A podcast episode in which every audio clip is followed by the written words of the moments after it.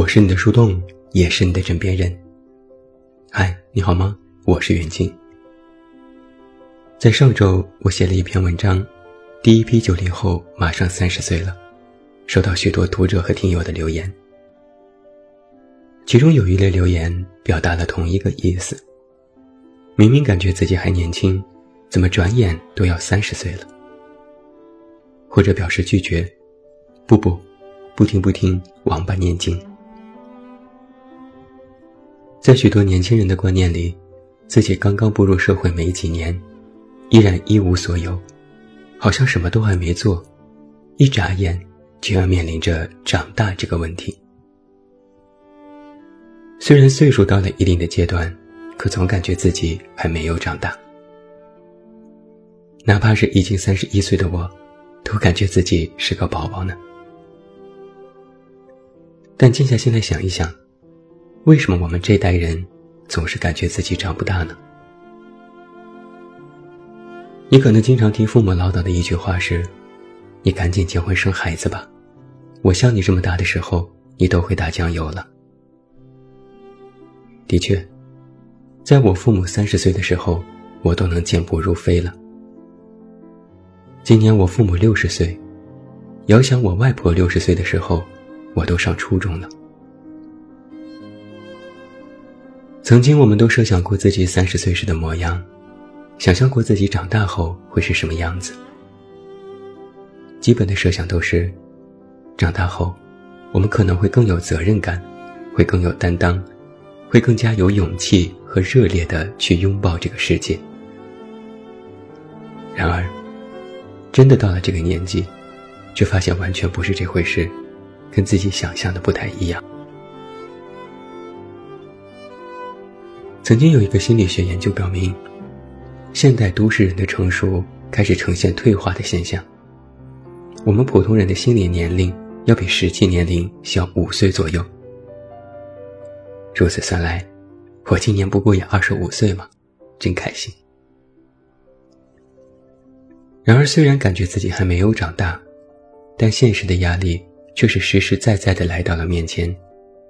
让依然感觉是宝宝的自己疲于应付，经常会产生心有余而力不足的感觉。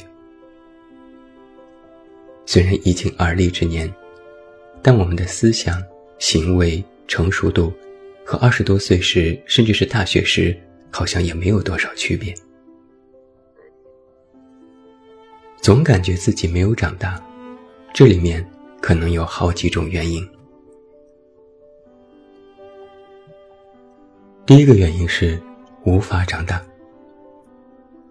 正如刚才所言，对比父母，我们所面临的对于人生大事的年龄周期问题上，都已经社会性质的延后了。在父母那一辈，如果二十八岁还没有结婚生子，就会觉得已经非常晚，还会被当时的社会氛围所诟病。但现在，三十岁还是单身的人比比皆是。虽然父母催得紧，但自己却毫不在意。毕竟，尤其是在一线城市，生活成本过高，让许多年轻人对于婚姻大事的态度格外谨慎，甚至第一反应就是拒绝。就比如曾经有过一份数据，在北上广深，没有三百万现金根本结不起婚。还有另一份数据。现在结婚彩礼的数额也在逐年上涨，哪怕是二线城市都要十万朝上。人生大事的成本问题，成为现在年轻人无法正式进入下一个人生阶段的直接因素之一。而且，对比当年的大环境，年轻人已经越来越不需要通过结婚等形式来证明自己的价值和能力。自我意识的逐渐觉醒，让更多年轻人想尽办法的是如何去实现自我。而实现自我的第一要素，就是满足对自己的期待。更重要的，是如何让自己活得更好、更有趣、更洒脱、更自我。每天上班下班已经格外辛苦，就要让自己活得开心。培养兴趣爱好，出去旅行，刷剧、听音乐，各种各样的生活方式都可以让年轻人保持一种自我意识的状态。虽然可能口头上抱怨逐渐老去，但在心理成熟度上，可能还维持着几年前的状态。长大，意味着就要承担更多的社会与家庭责任，而无法长大的年轻人，不必去承担这些责任，只要自己过得好就好。一人吃饱，全家不饿，成为了许多年轻人的心理。第二个原因是，拒绝长大。还有一些年轻人在本能排斥长大这件事。我曾经看过一篇文章，提到一个症状，叫做彼得潘综合症。彼得潘大家都熟悉，这就是一个长不大的小男孩。年少时光如此美好，拒绝长大成为了许多人的梦想。彼得潘综合症是心理学家在一九八三年正式提出的。他的简要解释就是，成年人没有达到情绪上的成熟。他代表了这样的一群人：虽然看起来已经成年，有些甚至进入社会多年，也已经成家立业，却还不具备应对成人世界的能力，也无法承担成年人的责任。认为他人对自己的爱是理所应当，却不愿意以同样的爱去回报别人。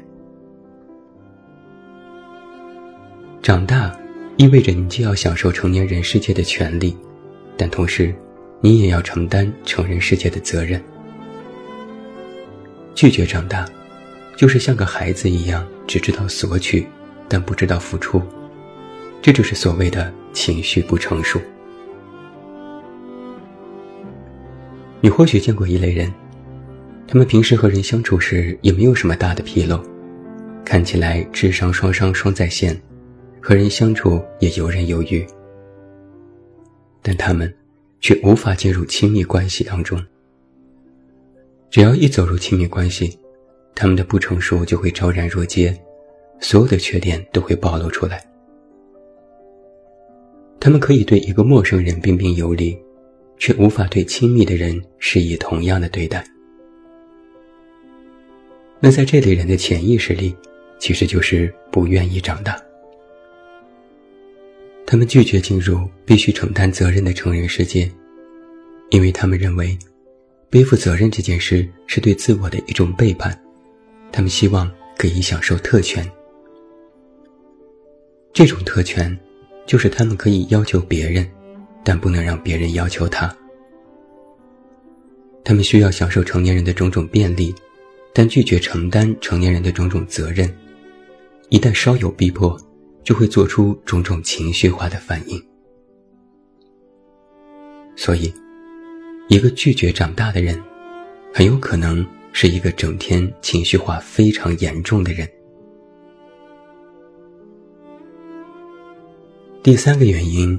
是无需长大。虽然我们整天叫嚷着自己苍老到不行，但实际上，社会上的很多面，包括家人，其实都在明里暗里的告诉你，你无需长大。现在的年轻人是被过于保护的一代人。一方面，我们现在可以自由的去选择自己的人生。相比曾经二十多岁就必须走入社会，现在如果你愿意，二十五岁以上照样可以念书。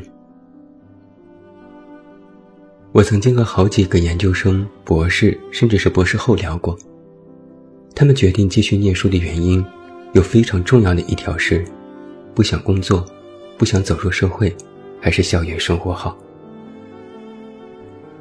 你非要说他们逃避社会，也不是不可以。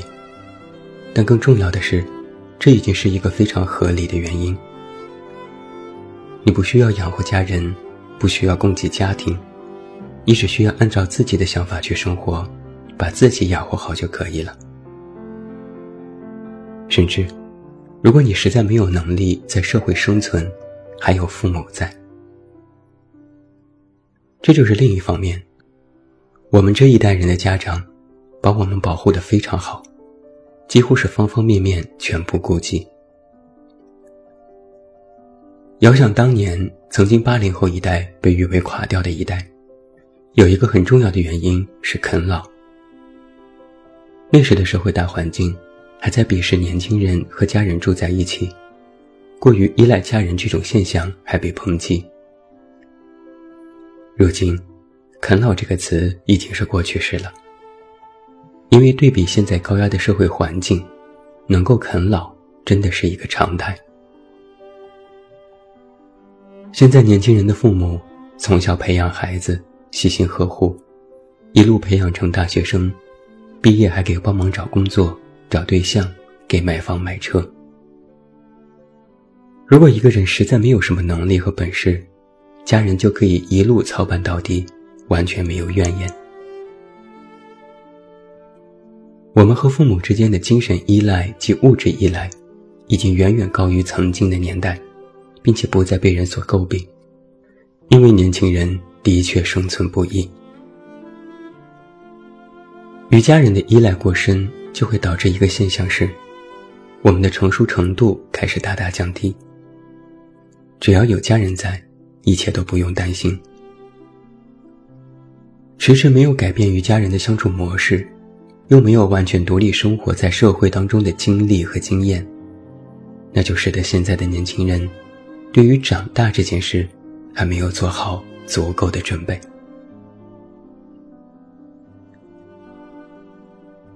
总感觉自己还没长大，这或许是一代人的共同心理，也是一个必然的趋势。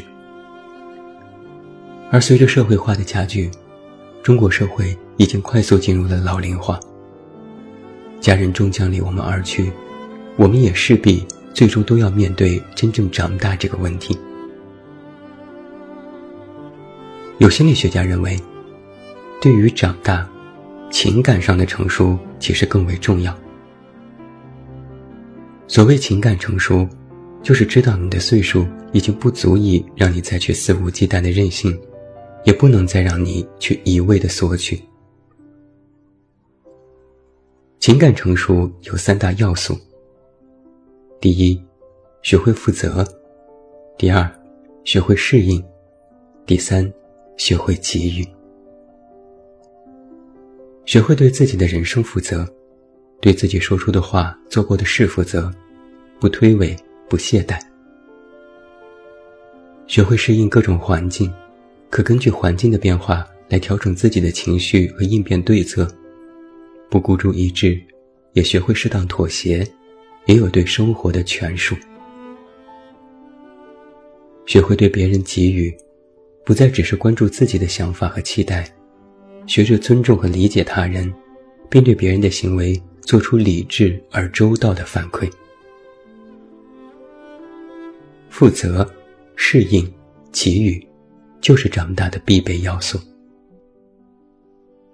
这其实也和年龄无关，这是二十多岁之后我们应当一直要学习的功课。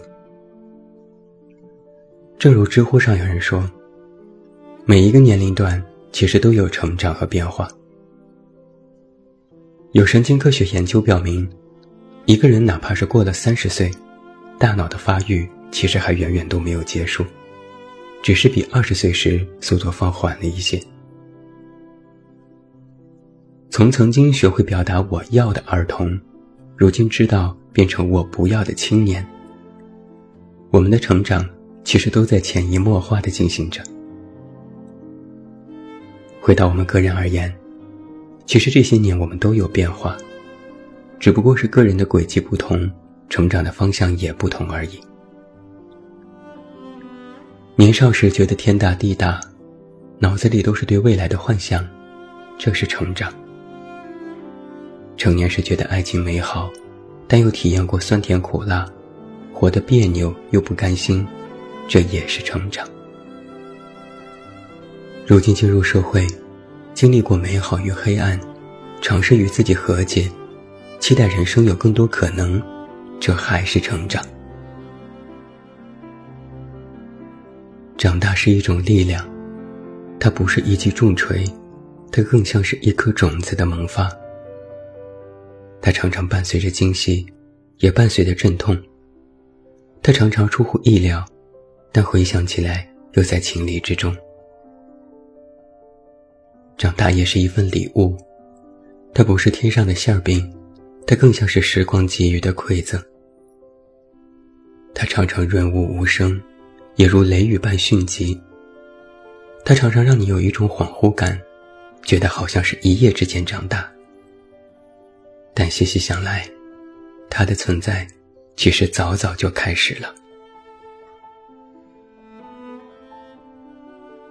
我希望你快快长大。但也希望你不要长大，这的确矛盾。然而，就像时光一样，长大其实是一种必然的结果。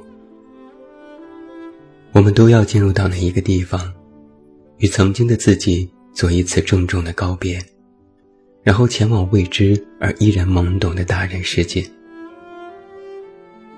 希望那个世界的你，不要再像曾经一样幼稚、彷徨。无所适从。希望那个世界里的你，有了一点力量，也有了一点智慧，有日常的反省，也有洒脱的勇气。你偶尔沉默，偶尔孤独，但都愿意接纳它，就如同接纳了长大。我理想中的长大，应该是一种状态，它无关外表、年龄。生活方式，只在内心，是新的转变。你可以保持年轻，但你能够承担得起长大的责任。你可以对自己负责，对他人给予，对这个世界适应。同时，你也依然有着一双好奇的眼睛，有着强烈的求知欲，有着热烈的生活欲。而到了那时，你就可以说：“我永远年轻。”